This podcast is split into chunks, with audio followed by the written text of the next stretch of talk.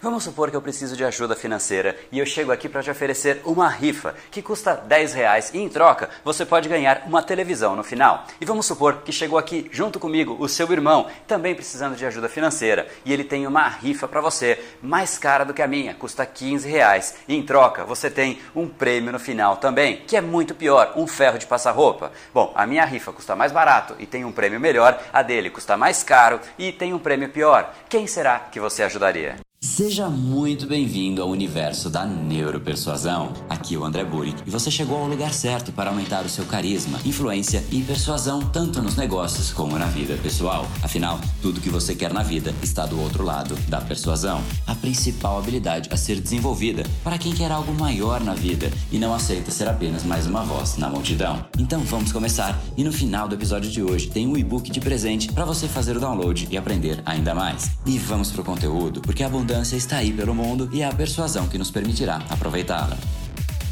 Fala pessoal, André do Brain Power, Academia Cerebral e criador do método Neuropersuasão. E esse é mais um dos capítulos diários da série Neuropersuasão, para você aprender uma nova ferramenta, colocar em prática e se tornar uma pessoa muito mais impactante, muito mais influente. E hoje a gente vai discutir sobre o papel dos sentimentos nas nossas decisões. Qual seria a sua resposta para a pergunta que eu te fiz? Será que você me ajudaria porque vale mais a pena financeiramente ou você ajudaria o seu irmão porque você tem um sentimento muito maior para com ele? E muito provavelmente você tem uma chance muito maior de contribuir com o seu irmão, exatamente porque o sentimento tem um peso muito grande no processo decisório. Mas tudo bem, talvez você esteja pensando, André, é o meu irmão, obviamente eu vou contribuir com o meu irmão. Mas então vamos sair desse exemplo e vamos para um outro exemplo. Foi feita uma pesquisa com pessoas a respeito de queijo. Metade das pessoas pesquisadas realmente comia queijo e outra metade não comia. A descoberta é que as pessoas que não comiam não tinham um comportamento diferente por conta de uma percepção a respeito do queijo, de repente do gosto, do preço,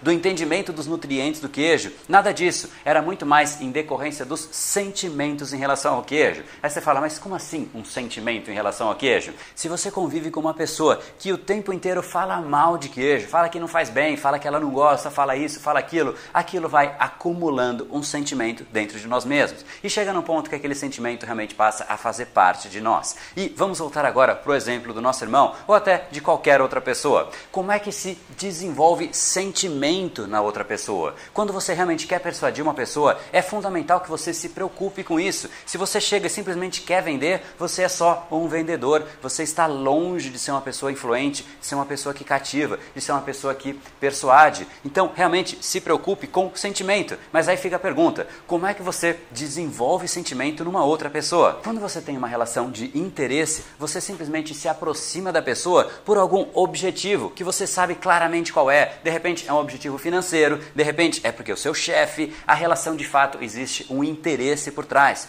Quando você tem uma relação sem nenhum interesse, ou seja, você está próximo daquela pessoa porque você gosta daquela pessoa, porque você quer contribuir com aquela pessoa. Quando você faz isso, você começa a construir sentimento. No momento em que você vende, você perde sentimento. No momento em que você constrói relação, você ganha. Então você tem que saber gerenciar e você não pode chegar na pessoa simplesmente para vender no primeiro momento, porque você não vai ter acumulado sentimento. E é essa preocupação que eu gostaria que você tivesse, acumular conhecimento como se fosse um estoque. Você realmente tem que fazer esse processo acontecer antes de você chegar para gastar o sentimento. Acumular sentimento significa investir na relação, investir na experiência na outra pessoa, construir, contribuir com a outra pessoa. Depois de você ter gerado valor para ela, aí tudo bem você consumir um pouquinho do seu estoque de sentimento e oferecer alguma coisa para ela comprar, porque ainda assim você vai estar positivo no seu estoque. Mas nunca queira vender para uma pessoa que não tem ainda esse estoque de sentimento com você. E é exatamente por isso que as grandes marcas estão focando tanto em experiências, em eventos, em relacionamento com seus principais clientes, porque elas sabem que é depois do relacionamento, depois desse sentimento ter sido estabelecido,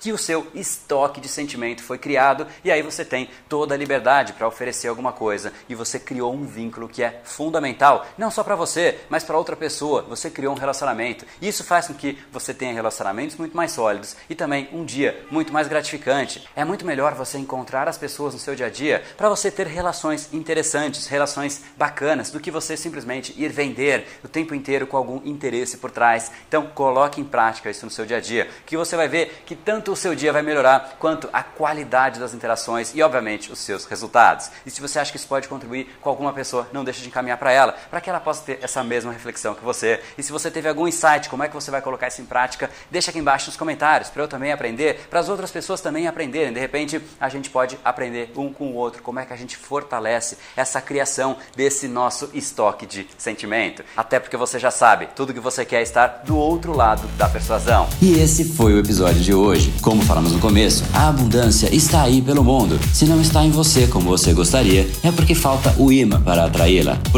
Não perca mais tempo e venha conhecer a persuasão mais profunda de todas, a neuropersuasão. Conheça agora mais técnicas baixando seu e-book gratuito em neuropersuasão.com.br/podcast. E não perca a próxima semana da persuasão. Será uma semana de aulas cobrindo em profundidade o método neuropersuasão, que envolve neurociência, neuroeconomia, programação neurolinguística, para você efetivamente ter todas as ferramentas e levar a sua influência e os seus resultados para um outro patamar. Se inscreva em neuropersuasão.com.br/semana. E para acompanhar toda a ação, não deixe de seguir o Brain Power nas outras redes sociais. Os links estão todos na descrição deste episódio. Nos encontramos novamente no próximo episódio e até lá, você já sabe, eu estou aguardando ansiosamente a sua opinião sobre este podcast nos comentários do iTunes. Até mais e lembre-se, tudo que você quer está do outro lado da persuasão. Um oferecimento de Brain Power, a sua academia cerebral. No brain, no gain.